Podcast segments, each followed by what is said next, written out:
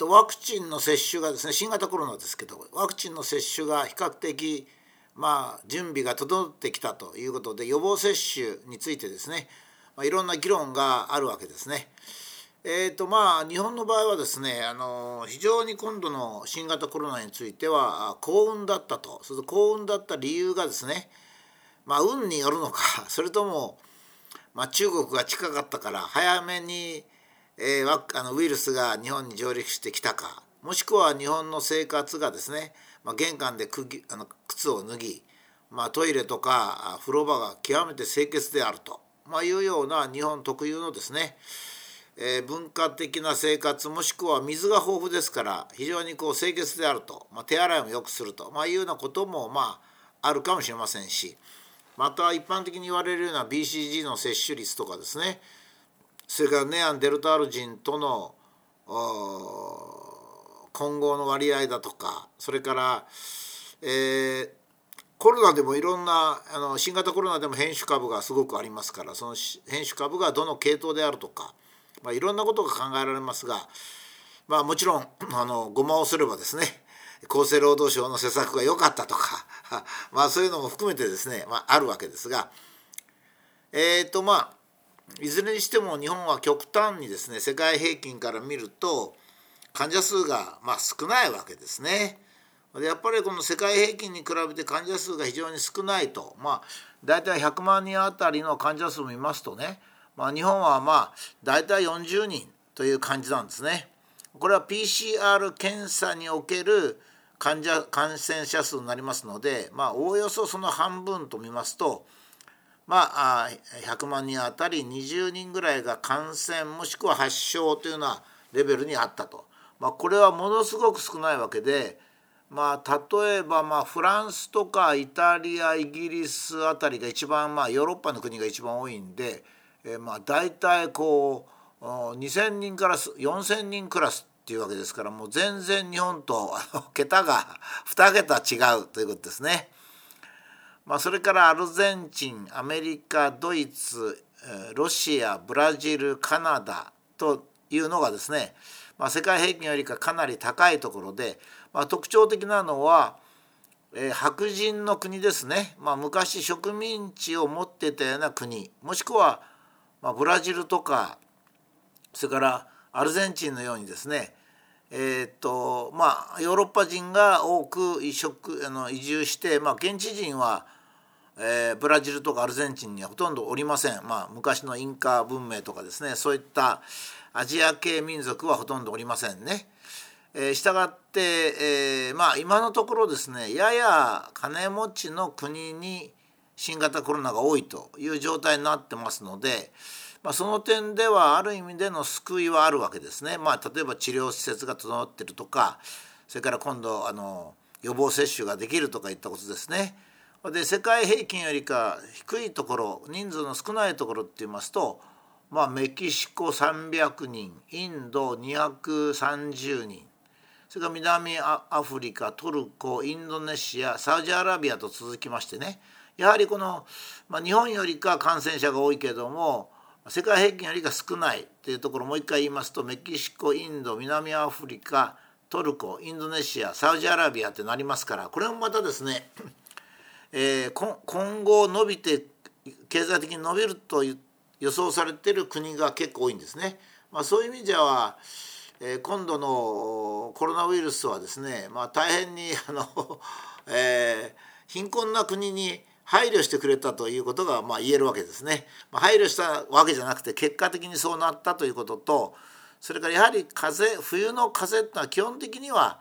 南の暖かい国っていうのはそれほど流行しませんからね。これはあの今までは南の暖かい国とか言ってまして冬にインフルエンザとか冬の風が流行るって言ってますけどもしかしたら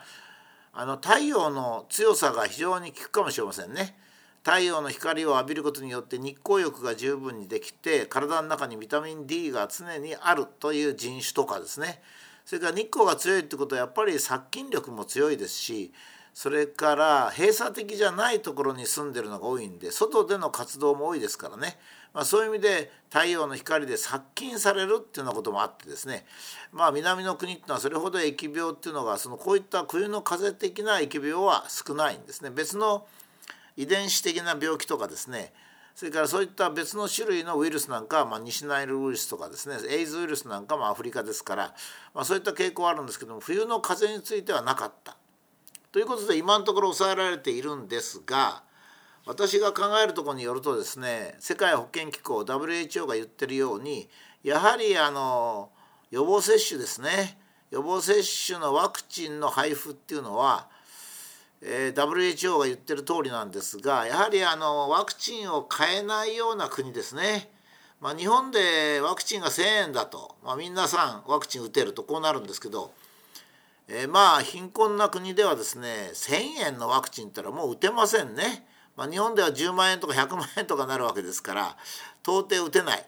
我慢してしまうもしもしくは子供が多いとこなんか絶対に我慢せざるを得ないもんですからね。ですからこの際ですね私は思うんですけども、まあ、日本は非常に少ないんですよ感染者が。例えばまあ一番感染が多かったあの、まあ、東京なんかでもですねえー、まあ、どういうふうに考えるかってちょっと別なんですが PCR 陽性者の半分ぐらいが発症したとしてもですね、まあ、せいぜい10万人50万人とかそういったレベルなんですね。そうしますと大体50週1年間ですからまあ1週間に1,000人ぐらいの規模なんだったんですね。でこの1,000人ぐらいの規模っていうのはですねまインフルエンザがの注意領域っていうのが1週間に40万人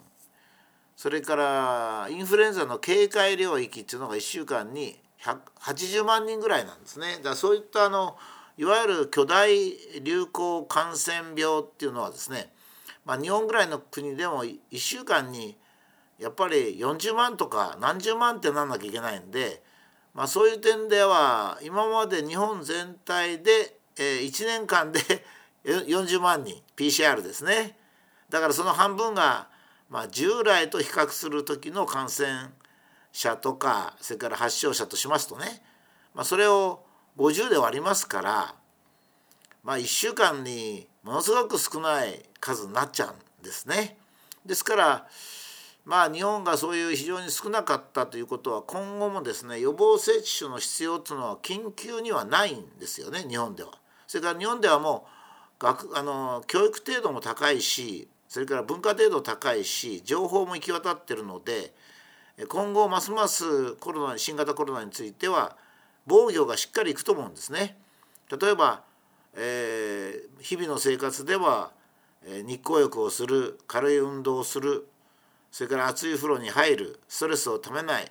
ゆっくり横になるなんていう生活習慣とかですね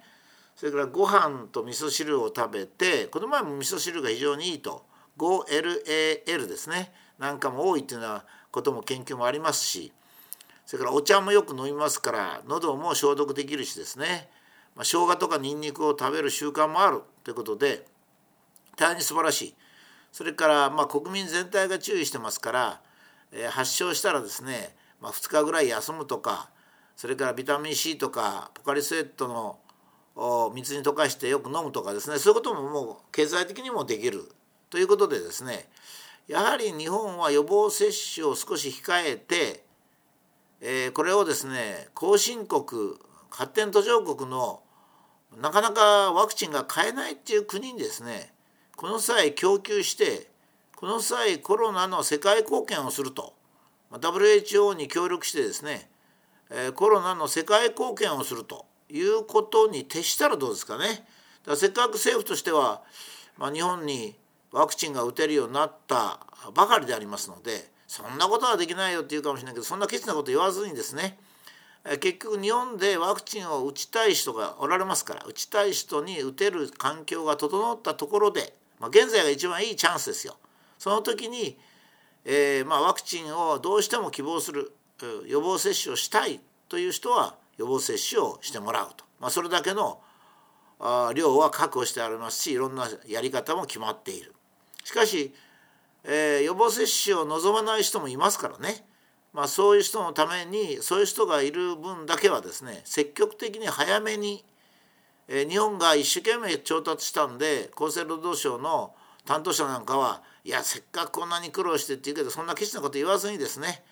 えー、日本に世界のいろんな人が必要な人がいたらワクチンを供与しますと、まあ、いうことをやったらですね、まあ、日本の世界貢献に非常に寄与できるんじゃないかと、まあ、いうふうに思いますね。それでまああのほとんど一番最初に言いましたように現在の日本でワクチンが流行してるのは、えー、あ現在の世界でですねワクチンが流行してるのは、えー、先進国であってお金持ちの国なんでなんですけどもアフリカとか、まあ、その他のですねアジアの諸国なんかでもですねやっぱ早めに予防接種の液を供給することによってですね、えー、そこのところで、えー流行が膨らまないようにすると、まあ、いうのも非常に大切です。この際考え方を変えて、まあ、自分のお金で買ったものは全部自分のもんだっていうようなことじゃなくて、まあ、落語ですけどねやはりみんなで世界のみんなでやっぱり新型コロナを抑制していこうという考え方でいった方がいいんではないかというふうに思います。